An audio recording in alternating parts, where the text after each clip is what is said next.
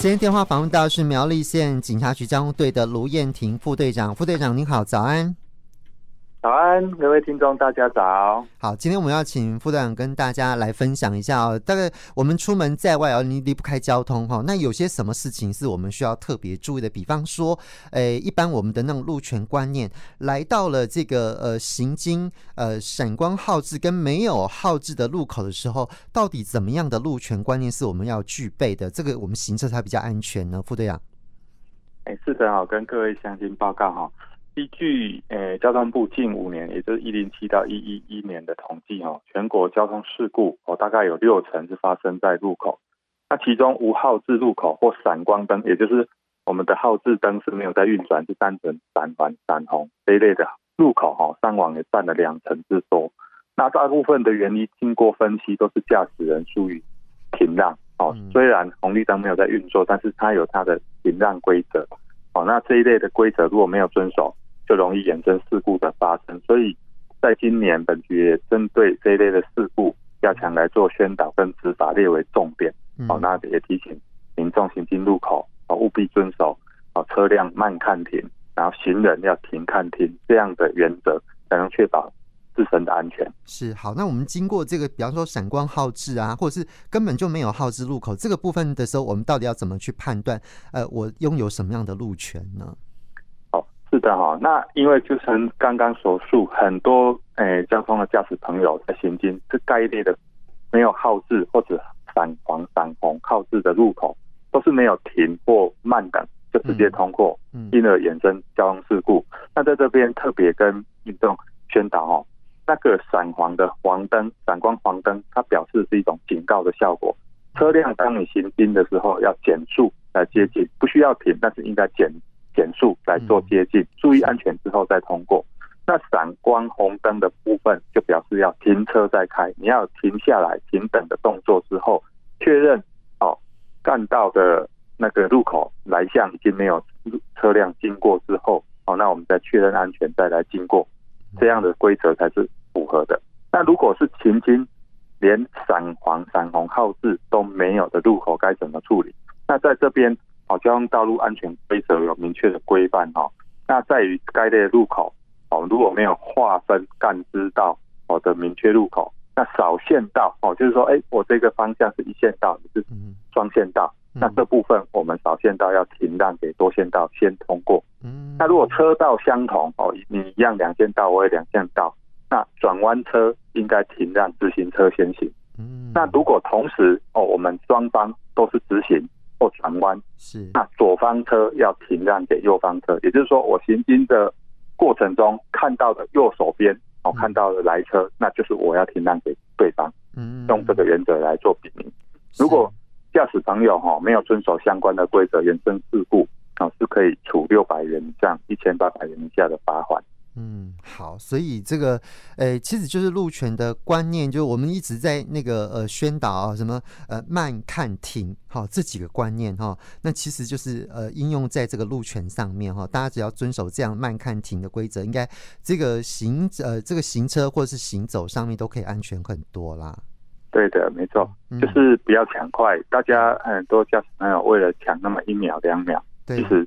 是。总结起来，时间并没有争取太多，那为往往为了这一两秒哦，大家的疏忽哦，衍生严重的事故，得不偿失。是好，另外哦，这个大家这几年很重视，就是高龄者的行的安全，不管走路、骑车或开车都一样，因为我们现在已经迈入高龄化社会，以后就是超高龄化社会，越来越多的老人家哈，那他们行的权利也非常重要，那行的安全更是重要哦。好，那这个部分有没有什么需要提醒的地方？没错哦，那高龄长者也是家家户户都也，是我们爱护的长辈哈。但是高龄者在交通这个部分，因为受限于身体退化哈，那他机能哦会严重影响判断能力跟安全驾驶能力哦，会增加开车跟骑车风险，因此哈容易比较导容易产生交通事故。那经过苗栗县警察局哈本局的统计，在去年一到十月份。哦，本县高龄者，也就是六十五岁以上的长者，哈，交通事故是以机车发生比例，哦，八百三十九人，就占了七十一 percent 最高，哈。那行人比例一百一十人，占九 percent 次之。那高龄者总体发生事故的比例也高达三成以上，所以是我们必须重视的区块。嗯，那在这边提醒高龄长者哦，应该要培养自我防御的意识哈。什么叫自我防御的意识呢？也就是说，哎，长者比较轻容易在习惯性在清晨或傍晚外出运动或采采买，那这时候请建议要穿亮色的衣物，那或佩戴反光物件，让别的驾驶人可以在昏暗的视线中看得到。那第二个也是说，在过马路的时候，请遵守安全的五步骤，也就是停、看、转、挥、动。哦，那这部分也要距离路口三大步。那遵行行走行人穿越道，不要任意从马路穿越哈。那此外，不要为了抢快闯黄红灯。那行人号志的秒数如果不够哦，没有确认哦，没有把握可以通过的时候，我们可以等等下一次绿灯再通过，不要去抢快。嗯。那如果长者在记住了、熟记了这些路口安全秘诀哈，那建立了这些好习惯，哦，比较能确认用路安全。啊，此外，我们也呼吁驾驶年轻的驾驶朋友们，看到年长者的时候，请您哦放慢。行车速度，让长者一下。OK，那在另外一个区块，年长者比较长的交通工具也包含骑乘机车。对，那骑乘机车安全也是有相关的秘诀哈。嗯，那请回家多提醒长者哈，骑乘机车一定要佩戴安全帽，不要认为是乡下或乡间小道，哦就可以不遵守这一个规则哈。这也是保护自己安全。那戴上安全帽之后，帽带务必要系紧，哦才有效果。那在变换车道的时候，请提早打方向灯，不要到了路口才忽然转弯或忽然打，这就俗称的鬼切，就是常常相相信所说所称的，这也是事故发生的主因。嗯，那在看到后照镜或摆头查看确认有无人车，再搭配方向灯之后来做转弯的动作会比较安全。再者啊，如果说你在道路行进中有旁边有大卡车、大货车等哦，请务必。避免跟他们逼近，因为哦可能会有内轮差或者气流的吸力，都可能会让你发生生命安全的危害。啊，此外啊，消龄者目前因为有一些呃身体机能因素，他可能会用电动代步车哦来做使用的交通工具。那这个在穿越路口的时候哦，因为电动代步车哦，它在交通规则上是被列认列为是属于慢车，也就是跟行人是同类的，所以它不能任意在车道线里面穿行。好，务必行走行人穿越道，那也要遵守行人的红绿灯灯号的号志来做通行。那穿越道路前哈，麻烦要左看，再看右边，最后再确认左边，因为左边容易有死角。好，再确认过后，然后再再行通过。嗯，然后最后在这个区块哈，也恳请所有乡亲朋友哈，好考量啊家中的高龄者哦的身心状况。如果说虽然他有驾照，但是如果他的注意力跟体力其实已经无法负荷哈，建议一定要鼓励长者改搭公共运输工具。嗯，那并且啊，我们做子女的哈，协助到监理站有提供这样的服务，办理驾照缴回的作业哈，那可以可以约束哈长者不要任意冒险的去骑乘交通工具，然后延伸相关交通安全。好，呃，等一下，我们继续再跟苗栗县警察局交通队卢燕婷副队长啊，继续呃再来谈有些什么样子的交通的新法规啊，那么是需要遵守的啊。那其实像长者，诶，身体机能慢慢在退化，其实我们要一直不断的去更新我们的交通安全的概念跟观念啊。那有时候，呃，长辈呃真的有。呃，行走或者是行的需求哈，但如果他真的没有交通工具，他也没有办法使用交通工具，我们其实是要帮他找能够有替代的交通资源啊，所以这个部分都是我们大家可以协助的啊。今天九四五会客室电话访问到苗栗县警察局交通队的卢彦廷呃副队长，在我们电话线上跟我们来谈啊这个行的安全，然后有一些观念上面啊，那比方说像呃因为呃交通工具哦这个日新月异，然后发展出不同的交通工具。比方说微型电动二轮车，好，这微型电动二轮车呢，现在其实很多人都在使用。那么在去年的十一月的时候，已经呃新规定上路了、哦。那详细的规定内容，是不是请副队长跟大家说明一下？好的，各位乡亲朋友，大家好哈。那微型电动二轮车其实就是俗称的电动自行车。那之所以会在受到道交条例新修正规定中。去年十一月三十日开始纳管，主要就是因为这一项的交通工具近年来哈，包括我们国人以及哦，那个外籍劳工朋友哦，在国内的使用率越来越高，那它占的交通国内的交通事故的产量也越来越高哦。那这部分交通部决定修法，把它做纳管，这是修法的原因。那修法的内容主要就是从去年十一月三十日起，凡是新购买的电动自行车哈，好，也就是微型电动二轮车，都必须要有合格的标章，然后挂领牌照，才可以骑乘上路。如果没有依照规定哦，领用牌照行驶哦，会处新台币一千两百元以上三千六百元以下的罚款。那骑乘未经检验合格电动自行车，能将会依法来做没入。所以大家在街上现在可以陆续看到新产出的哦，微型二电动二轮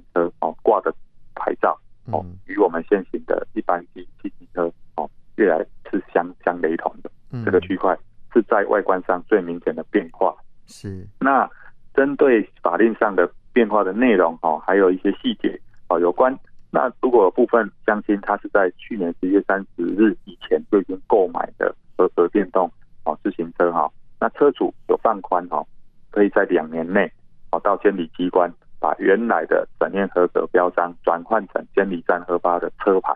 才可以继续上路行驶，所以有两年的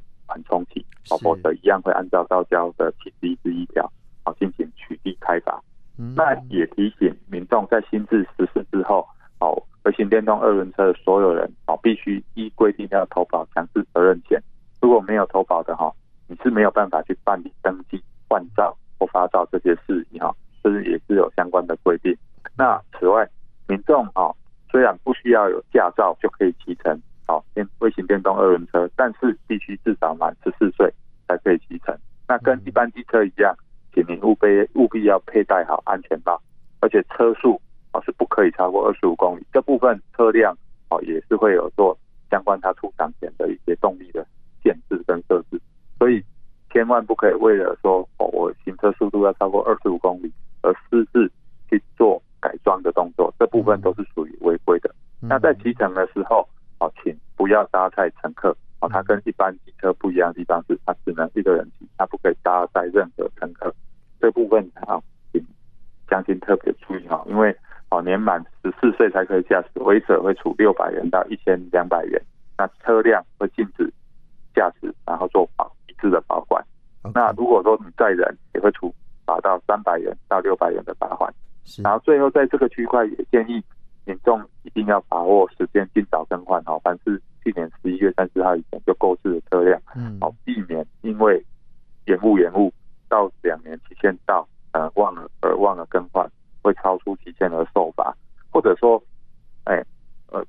有点延迟到想说时间还早，那等到两年期限将届满的时候才去更换，那很多有这样的朋友，到时候监理站可能会大塞车，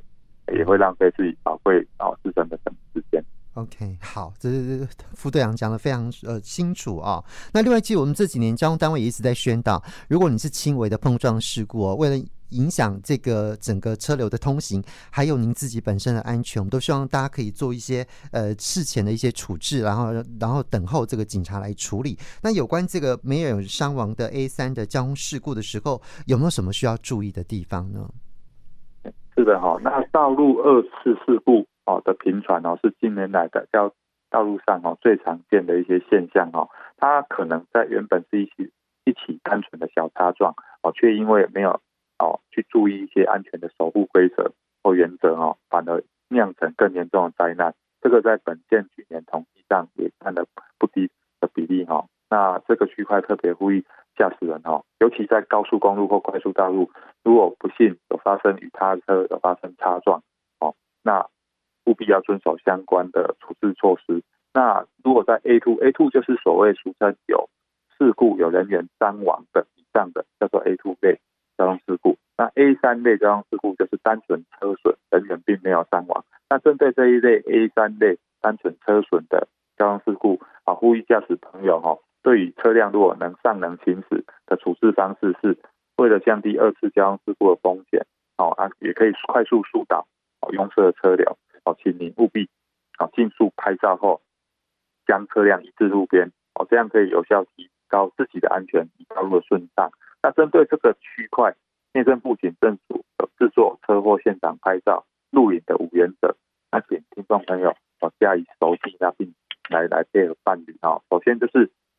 第一个遇到事故之后，先拍摄哦及移车的全程哦，要注意安全哦。当然最重要就是注意我们自身跟他人安全。第二个哦，立即放置哦警告标志，所以车上这一类的警告标志配送的哈，要要要把它放置在车上，不要认为严重或者麻烦，把它去除掉。那距离要拉得够长才有效果。第三，在拍摄全景的时候，哦，请以标线为基础，哦，尽可能的把前后方的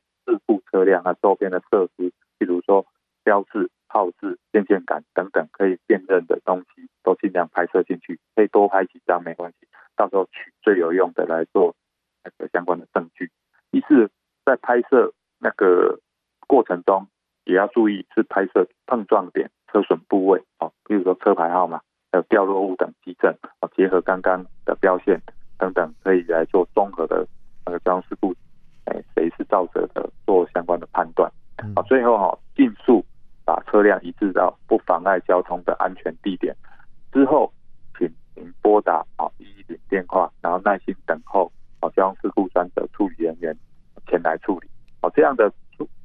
可以有效保障自己的权利，那也可以提高自己自身的安全。也可以维护道路的顺畅，这部分麻烦各位乡亲哦，能配合警方哦这部分来办理。好，非常详尽的说明哦。那最后大概是一分钟时间，最后我们什么再补充呢？